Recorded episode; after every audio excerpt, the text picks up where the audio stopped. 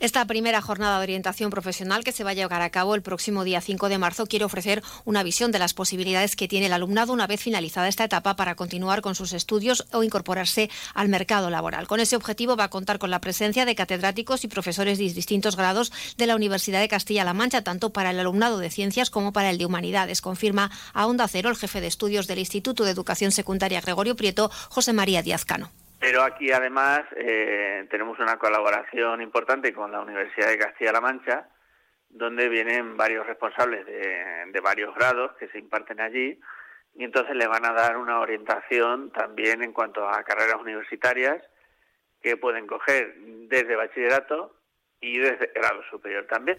También se va a realizar un recorrido por distintos talleres de los ciclos formativos de grado superior que ofrece el centro y además el profesorado de formación y orientación laboral del Gregorio Prieto explicará cómo buscar información a nivel nacional sobre distintas salidas profesionales a nivel privado, público y como autoempleo.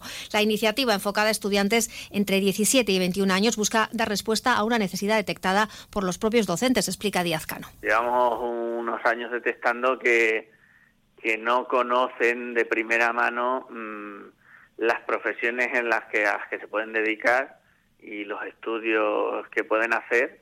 Incluso alumnado nuestro de aquí del centro no conoce los estudios de formación profesional que hay aquí. Entonces, bueno, mm, procuramos darle una información lo más extensa posible para que ellos decidan con el máximo de información que, tengan a su alcance. Esta jornada viene a complementar las iniciativas del Instituto Valdepeñero para que su alumnado esté suficientemente informado y pueda tomar decisiones de futuro. Otra de sus propuestas destacadas es la Feria de Formación Profesional prevista este año para el 16 de mayo.